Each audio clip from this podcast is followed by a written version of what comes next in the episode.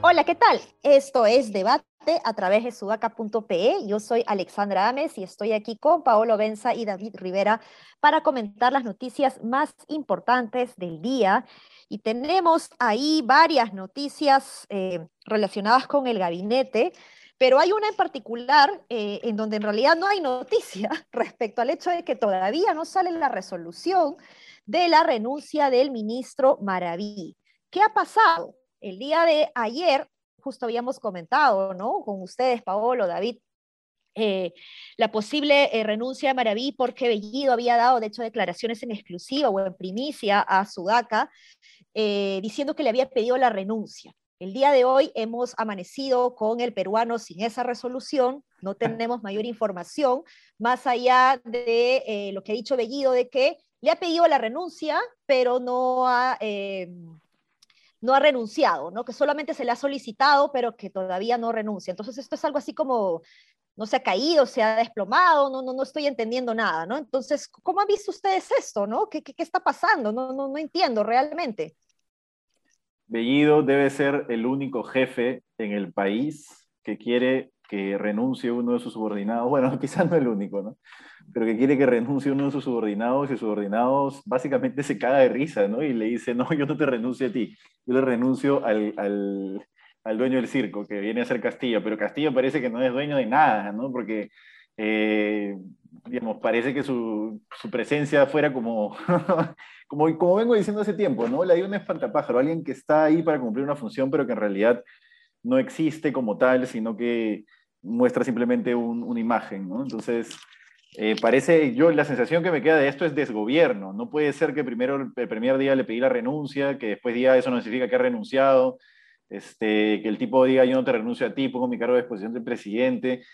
Este, hacia, ¿Cómo sostenemos un gobierno así? ¿No van cuánto? ¿Un mes? Un mes, de, un mes de gobierno. Un ministro ya cayó, a otro le pidieron la renuncia varias veces, como dijimos en la crónica de Alonso sobre tensión en calle Roma, que era Ayala, no quiso renunciar y no renunció porque le importó un pepino, y ahora otro más que parece que va por el mismo camino. Entonces, entonces ¿qué es esto? No? Entonces metemos gente ahí, la gente se queda para siempre. ¿Cómo, cómo, cómo funciona? O el presidente toma las decisiones, pero tiene decisiones distintas a su segundo, que viene a ser veído. ¿Cómo diriges el país? No sé.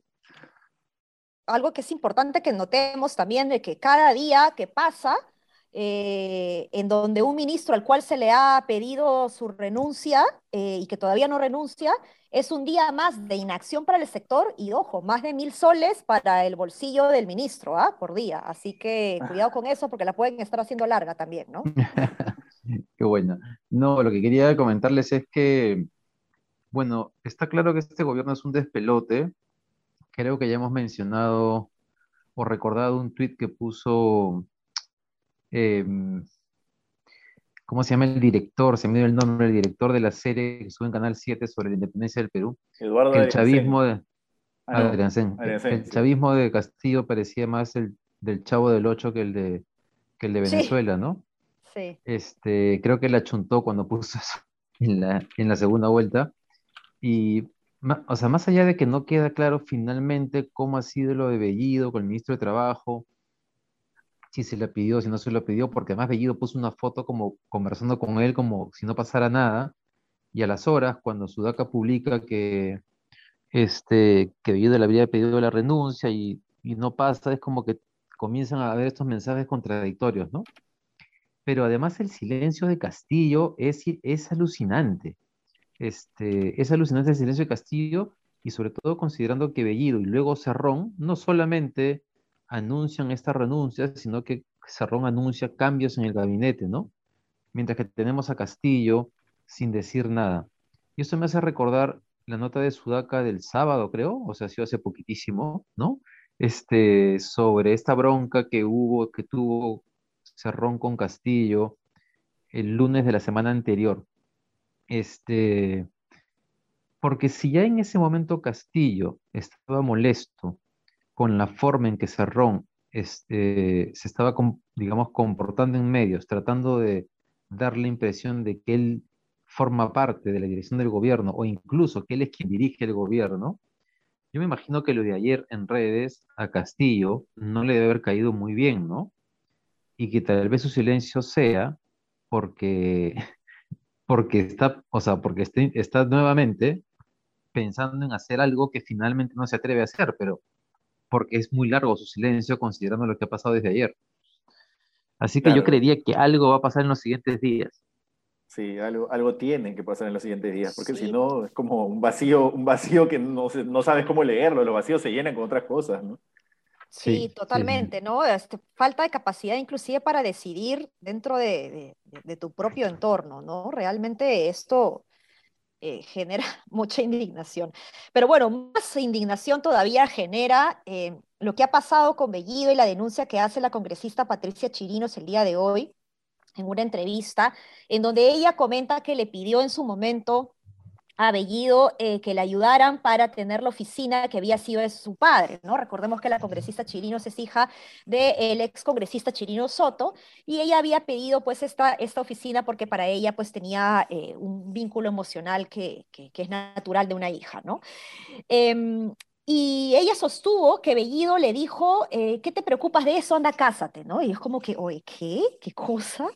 ¿No? Y no lejos de, de, de responder esa pachotada, ella pues trata de defenderse, le dijo, perdón, ¿no? Yo he sido soltera, casada, divorciada y ahora soy viuda.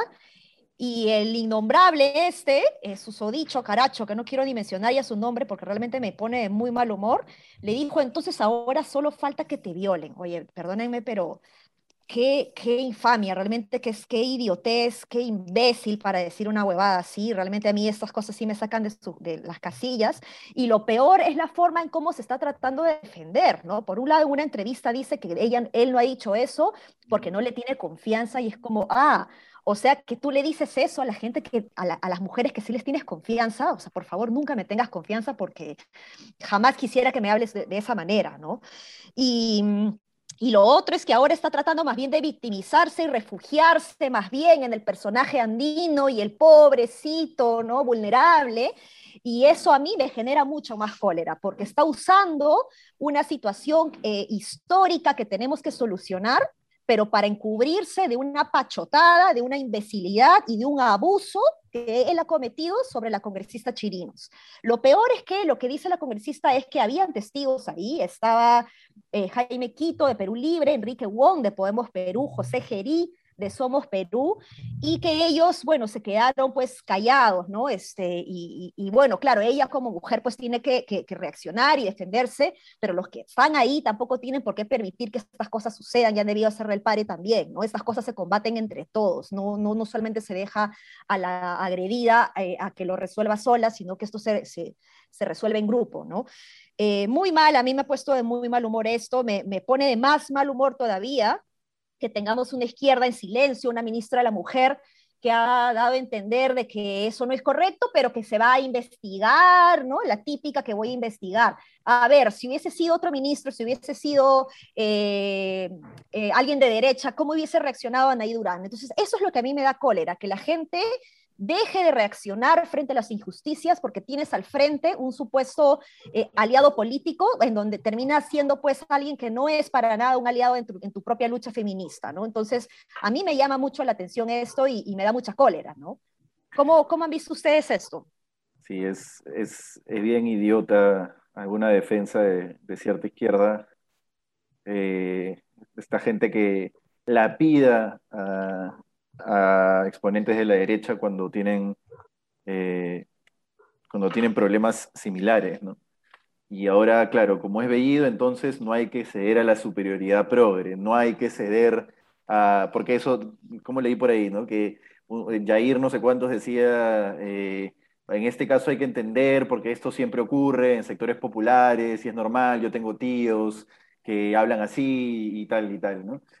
Eh, eso número uno, eh, ¿cómo decirlo? No, no, solo no es argumento de defensa en una discusión racional, este, sino que es una manipulación del concepto de defensa de la mujer o de los derechos de la mujer para tratar de llevarlo a la arena de, bueno, entonces eh, es, un, es una cosa de blancos. Y no es así, es decir, la violación es un problema que trasciende a nivel socioeconómico A, B, C, D, E. No es un problema de blancos. Si yo me voy a poner a hacer bromas con la violación, eh, digamos, nadie acá se va a rasgar las vestiduras y decir que vivimos en una sociedad pues, absolutamente eh, no machista. Pues si me voy a poner a, bromear sobre la violación, eh, eso afecta, sea tanto de sector socioeconómico A, B, C, D, E, o sea, no tiene absolutamente ningún asidero tratar de llevar el tema porque es un, es un problema o es una discusión progre, lo que significaría que es una discusión de caviares o de blancos.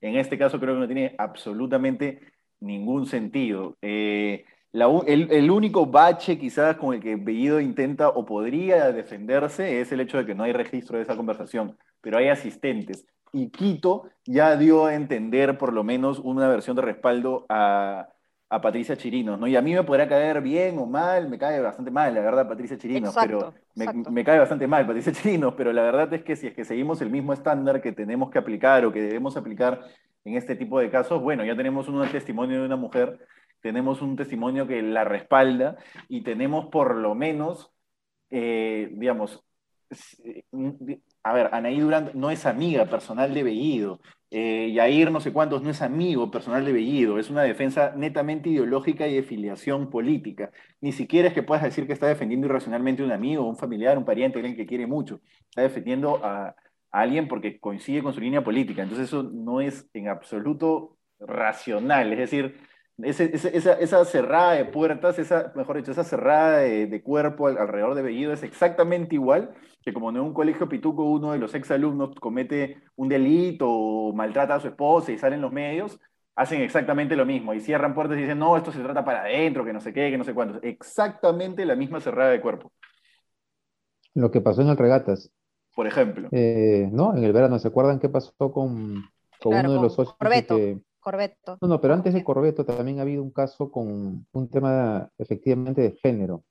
Eh, no lo recuerdo en este momento, pero bueno, estoy de acuerdo con lo que dices, Paolo. Yo sigo creyendo que Bellido, un poco lo que les decía ayer, es una, o sea, es un tipo, ¿cómo decirlo? es, es un tipo precario, ¿no? En sus valores, en su lógica. Yo insisto en que para mí es una síntesis de la pendejada peruana, la ya, entonces cómo, cómo lo consigo y cómo friego al otro. Entonces, más allá de, yo, o sea, yo me lo imagino diciendo una cosa así sin ningún problema, y creo que Castillo, este, eh, mejor dicho, que, creo que en problemas, porque si efectivamente ha habido tantos este, congresistas presentes, en los próximos días se va a saber efectivamente si le dijo o no le dijo esa frase a, a Patricia Chirinos, y nuevamente este gobierno va a estar en una, en, en una crisis paralela, ¿no? Y si hacemos el recuento de los últimos 30 días, el gobierno no ha dejado de estar en crisis, que es un poco lo que hablamos hace unas semanas. Esto va a ser crisis tras crisis tras crisis de todo tipo, este cambio de ministros o estas cosas que, o ese tipo de, de hechos como el que ha pasado con Patricia Chirinos, o el de las Bambas, o cualquier otro que vaya a aparecer, de cualquier otro tipo. Y mientras Castillo no arregle el problema en su gabinete, su gobierno va a ser así, ¿no? Va a ser un desastre, va a ser caótico, y si no reacciona, lo van a vacar, ¿no? O sea, pero bueno, ya, ya, ya está en su cancha. Digamos que la realidad le está dando, si quieres, si queremos pensar en que él requería justificaciones o elementos válidos o que le dieran validez a una decisión de cambio del gabinete, ya las tiene. Si no toma la decisión es porque no quiere. Y si no quiere es porque no está preparado para ser presidente, ¿no? Y siendo pragmáticos, David. Tiene que tomar decisiones siendo pragmáticos, David, porque como tú dices, ni siquiera es que Castillo tenga que tener un compromiso con, los, con la defensa de los derechos de la mujer, con la lucha contra los abusos de género, ni siquiera es eso. Date cuenta, hermano, que te están matando los ministros como si fueran, como dijo Gran Combo Club, soldados en la playa de Normandía. ¿Cómo vas a sostener un gobierno así? ¿Te quieres ir al abismo?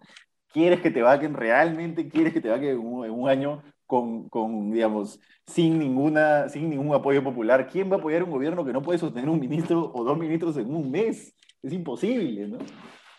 Ahora, y retomando el tema que planteaban también los dos sobre la izquierda, eh, pucha, en realidad el rol de Nuevo Perú, Juntos por el Perú, y ahí también está el de Naí Durán, es patético, ¿no? es patético en varios sentidos, ¿ya? Pero porque, porque en realidad su rollo de preocupación por la mujer, su rollo de preocupación por el Perú, ante todo, no está esta intransigencia y lo duro que aparecen cuando juzgan otras personas que hacen lo mismo y de pronto la tibieza y la relatividad con la que tratan estos casos, es patético. Estamos, eh, en campaña hablamos de que éramos un país sin élite, sino de tribus, ¿no? Y parece que tenemos un problema de tribus y de clanes absolutamente en todos lados, y tal vez eso sea un reflejo de nuestros problemas sociales, que no somos una sociedad este, este, o una nación, eh, es patético y eh, yo espero, no, perdón, pero además hay un sentido pragmático, como tú dices, Pablo, en el sentido del gobierno, ¿no? Porque digamos que, el, o sea, que la izquierda, si pensara egoístamente, ¿no? En, en, la viabilidad de la izquierda peruana, esto que está haciendo en el último mes y desde, la, desde el resultado de la segunda vuelta es increíble porque están cavando su propia tumba. Es decir, Este, yo, yo, no sé ustedes, pero para mí es eh, es una decepción tremenda lo que estamos viendo del rol que está cumpliendo Nuevo Perú Juntos por el Perú en su, en su no sé si alianza o participación en el gobierno. un chiquito, un chiquito, nada más para abonar a lo que dice David, que es, es, patético y yo creo que es patético precisamente por lo que decía, ¿no? Es patético porque no es una amiga defendiendo a un amigo donde puede haber un criterio de irracionalidad, de cariño irracional, yo defiendo a mi amigo por más que puede ser que la haya cagado y pues ya, ahí por lo menos puedo entender un, un, criterio de irracionalidad, que desde fuera lo puedo condenar, pero quizás en la misma situación, en un afecto, podría actuar igual. Pero en este caso no, Anaí Durán no es amiga del alma de Guido Bellido y lo mismo tampoco. Entonces, por eso es patético, porque es una defensa netamente política y se ve que es por el cargo. O sea, si no es así, al menos es lo que proyecta, ¿no? Dale. Solamente para agregar una, una, una cosita de eso, es que creo que el problema, y también porque tengo a varios amigos de, izquierda en unos chats defendiendo lo indefendible, y su argumento es, esto es una campaña de la derecha. Entonces tú le respondes, no, pero estas cosas que se están publicando son ciertas. Ya, pero no importa, están siendo utilizadas por la derecha. Y, y, los medios no han sido igual de drásticos con otros gobiernos. Eso puede ser, digamos, podemos considerar esa, esa, esa, esa variable como válida. Por eso no quita que lo que se está conociendo hoy en día de este gobierno no sea válido y que y por lo tanto no debería ser este, sancionable, criticable, pero que la izquierda lo sigue tapando eh, en, este, en este tono que Verónica Mendoza eh, eh, utilizaba para defenderse en su entrevista con Canal 7 la semana pasada, ¿no? Todo es una campaña de la derecha. Quieren bajarse este, a este, a este gabinete que por primera vez no tiene a, a, a las argollas limeñas, ¿no? Entonces, todo todos los, lo, relacionan o lo circunscriben a ese, a ese análisis y no pueden ver. O sea, realmente es una decepción tremenda. Pésimo argumento, ¿no? Porque ahí afianzas justamente esto que la derecha le critica justamente a la izquierda, que es esa doble moral de la izquierda, ¿no? Aquí en la, en, en, cuando se trata de defender, digamos, a, a, a tu compadre ideológico, digamos, te olvidas de tus otros principios y, y eso pues es, patético, como dices David, pero también es patético que la derecha se aproveche de esta situación y de pronto tengamos defensores de la mujer, defensores de del activismo LGTBI, ¿no? Por ahí han habido congresistas que no le han dado la confianza a, a, a y que han dicho en su argumento que ellos no van a darle la confianza a un primer ministro homofóbico, ¿no? Entonces, a mí me da mucho gusto eso, me da mucho gusto escuchar cosas así pero de pronto tenemos una derecha progresista también que, que yo no la veía, ¿no? Entonces es cierto esto de que, de que mm, quizás si hubiese sido eh, alguien de derecha no hubiese sido tan apaleado, pero eso es lo que hay que combatir justamente, el, estos actos irracionales, digamos, y, falto de principios, falto de éticas este, excluyentes, que, faltan a, la propia dignidad y a los derechos humanos de las personas, en este caso a la mujer, ¿no? Ha sido muy duro lo que le han dicho a la, a la congresista Chirinos, ¿no? O sea, yo, a mí me ha tocado, o sea, como mujer, o sea, a mí me ha tocado mucho y y eso es algo que no se puede permitir, seas de izquierda, seas de derecha, eh, te guste o no Patricia Chirinos respecto a lo que ella piensa, lo que dice, o sea, eh, eh, eso, eso, no está en, en, juego, ¿no?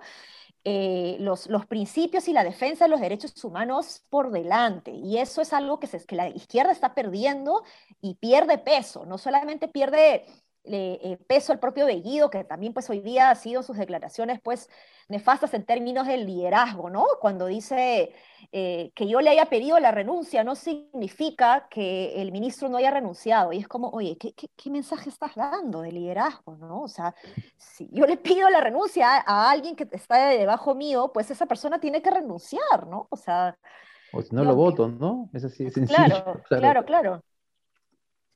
Sí, sí, totalmente, totalmente. En fin, bueno, estamos ya casi por terminar el, el, podcast, se nos eh, ya hemos llegado a los minutos, pero vamos a ir con uno chiqui nada más, y es que Pedro Franque ha anunciado, y también todos los medios han rebotado, ni bien lo ha anunciado, que no es momento para elevar el salario mínimo, ¿no? Eh, es interesante ver eh, esta posición de él, sobre todo porque, bueno, justo le comentaba a David Rivera y a Pablo Benza, les pasé una noticia de Pedro Franque en el 2016, cuando él proponía justamente eh, entre una de las acciones para las que se promovía con Verónica Mendoza, subir el, salario mínimo a mil soles, ¿no? Como una de las medidas para, para reactivar la economía. bien, eso. Yo solamente, que, yo solamente decir sobre eso más que, que lo dijo en el 2016, porque en sus argumentos además usa el tema de la pandemia, el tema de la productividad, yo qué sé, es que me llama la atención porque si eso apareció en el discurso de Bellido en el Congreso, ¿qué cosa quiere decir? Que el MEF no supo lo que, o sea, que la, o sea, que la PCM estaba incluyendo, o el ministro de Trabajo estaba incluyendo esta propuesta en el, en el, en el discurso, es raro, ¿no? Sí, yo creo que no. Es que, es que ahí queda claro que hay un gabinete de Cerrón, hay un gabinete de Castillo y hay un gabinete de Castillo conjuntos. O bueno, llamemos el de Castillo y Castillo conjuntos, ¿no? Ahí creo que se ve clarísimo. Y lo de Franque vuelve de nuevo el tema. Una cosa es con guitarra y otra cosa es con cajón. Parece cliché, pero la izquierda, digamos, cuando, cuando es oposición o cuando hace campaña, mira el mundo de una manera y cuando llegas y te sientas en el sillón, si eres responsable, ¿no? si eres una persona sensata como parece y creo que es Franke, te das cuenta que, bueno, pues de repente no es tan así, ¿no? De repente eh, hay que calibrar un poquito esos sueños. Sí, pues complicado, complicado. Bueno, eh, vamos a ver cómo se desarrollan las cosas el, día de mañana. Vamos a ver si sale en el peruano algo, pero me parece que nos están paseando con esto de le pido la renuncia, pero no va a renunciar. En fin, eh, no se olviden de compartirnos, de entrar a subaca.pe para revisar las últimas noticias sobre estos temas. Un abrazo. Hasta mañana. Chao, chao.